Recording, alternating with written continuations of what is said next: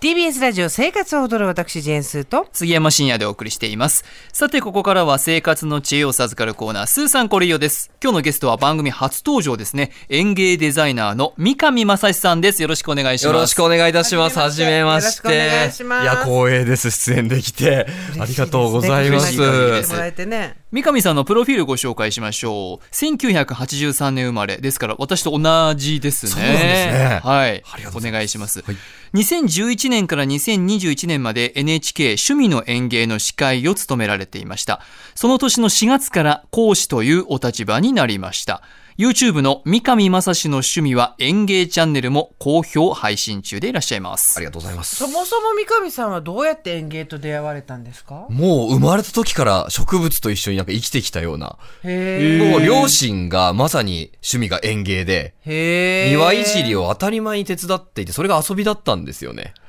ああじゃあもうお仕事してからとか大人になってからじゃなくてもう家にはそうです。鉢植えがあるのが当たり前犬も飼ってたんですけど、犬と一緒に植物をこう植え付けたら、犬が食べに来て、待て待てって遊ぶような、そういうような感じで。なるほどで、上京してやっぱりアスファルトの多さにびっくりしてですね、で、自分でやっぱりしっかり育てようと思って、改めて園芸を楽しんでいる状況ですね。そんな三上さんに今日は植物の園芸の方ですねはいはいあのお話がうまいんで皆さん演じる方の園芸と思っちゃうかもしれないですけども ません。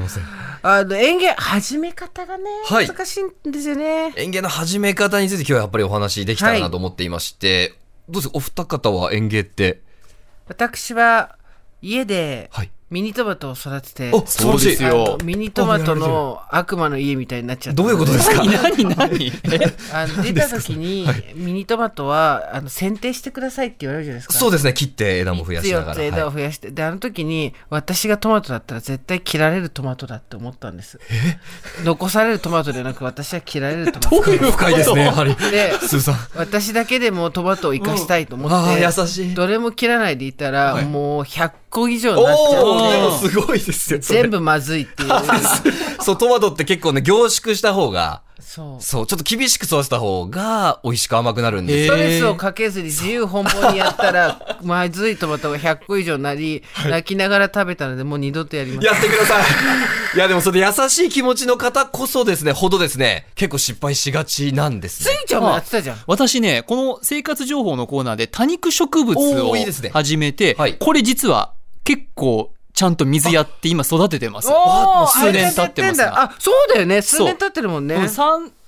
もっとか経ってるかな4年ぐらい経っててへー植木鉢今3つあって、はいただここから増やしてはいません株増えてます。小株、ちっちゃい子供生まれたりしませんあなんかいろんななんか横からなんかいろんなのが生えてますけどそのままにしてますそれをでも素晴らしいです。そこから始めていただいて、どんどん広げていただきたいんですけど、いでも今おっしゃっていたお話として、まず何から始めたらいいか分かんそうないわかんないっていうお悩みも多いんですね。んまあ、そこから今日はお伝えできたらなと思っております。では三上さん、園芸の始め方まず一つ目のポイントお願いします一年で枯れる植物を選ぼう。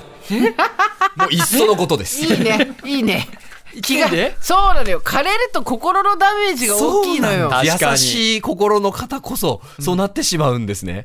で、それこそ今、でも多肉植物上手に育てていらっしゃいましたけども、まあサボテンもその多肉植物の一種、肉厚な水を含んだ植物なんですけど、結構サボテンからしちゃうよってこともよく聞くんですおよ。水あげすぎてかそう根腐れしちゃったりするよね優しいんです。そういう優しいっていうか分かってないってだけだけどいや、そんな ことないです。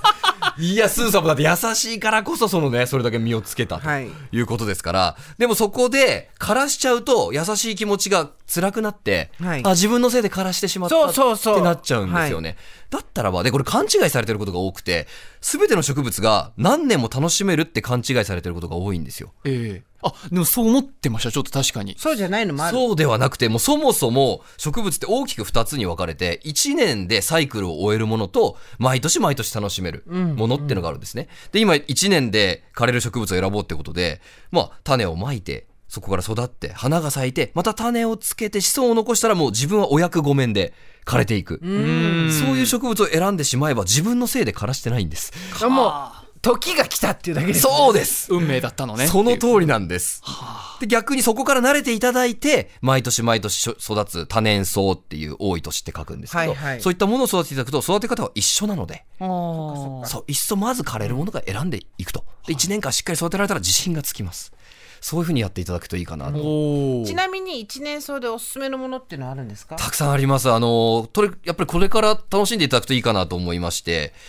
まあ皆さんもう誰もが知っている花だと、はいひまわりがそうです。ああーそうかイ一メ年ージでつき確まかにすよそうねだそう確だかにうん同じ株って次の年ないですよね。はいえで、その代わり種たくさんつけるじゃないですか。うんうんあれだけ種たくさんつけて子孫残したから、もう親は、親株は、ありがとうでうん去っていくんですね。なるほどどで、それで自分で枯れた自分自身が実は子供の栄養になってるんですよ。ええええええ種がその場で落ちるじゃないですかあーそうですねうん朽ちて栄養になるっていうものですうん。あと、これから秋はコスモスはいもはいそうですね。であったり、あと、あの、一押しなのが、この夏場、とにかく暑いじゃないですか。うん花が少なくなりがちう。ん植物も夏バテしちゃうんですよ。ええそんな中ね、夏のこの炎天下でもほったらかして育つ植物があって、ポーチュラカっていう花なんですけど、へえポーチュラかはい、もう、黄色い黄色やオレンジやピンクだとカラフルな花がね、とにかく咲いてくれて、うんこの酷暑でもちゃんと咲いてくれます。へえで雨だけで水やりいらないぐらい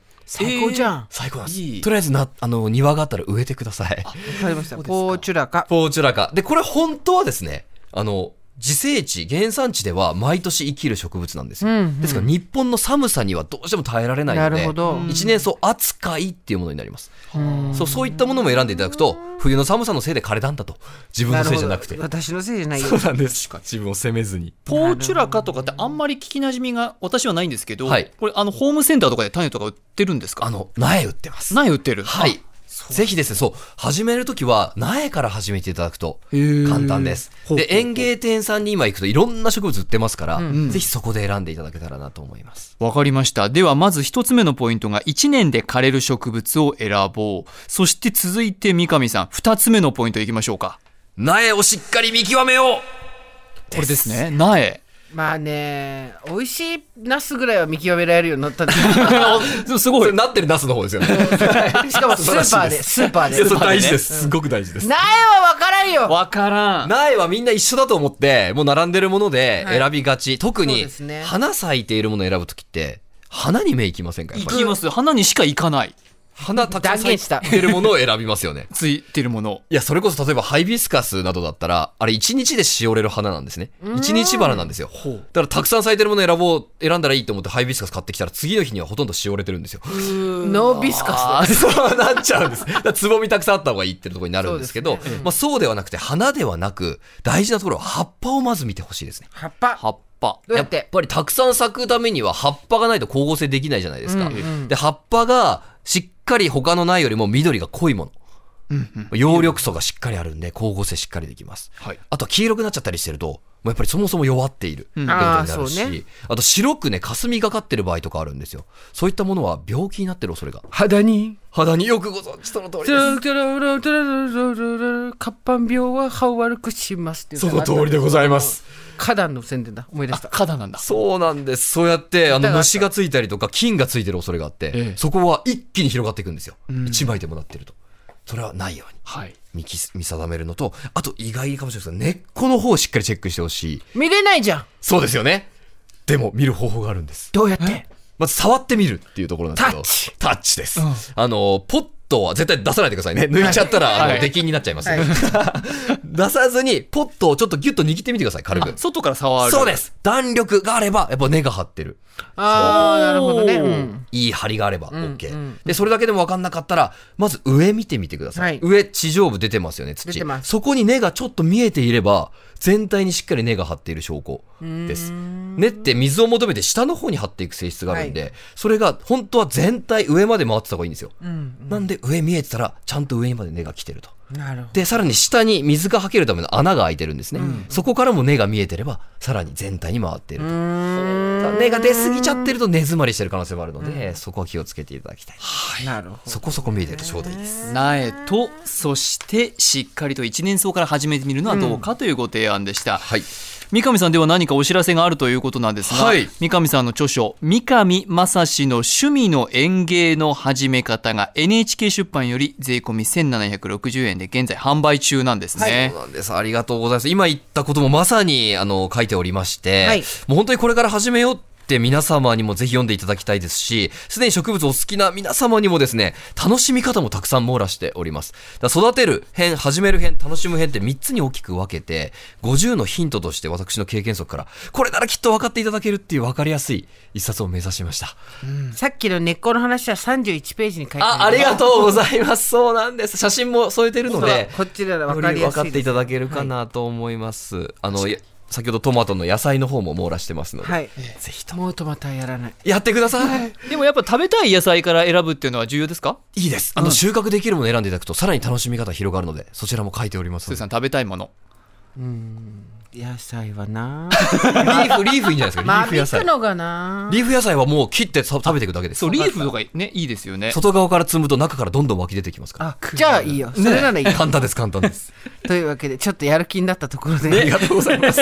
今日のゲストは園芸デザイナーの三上正史さんでしたありがとうございました三上さんありがとうございましたあありがとうございましたりがとうございました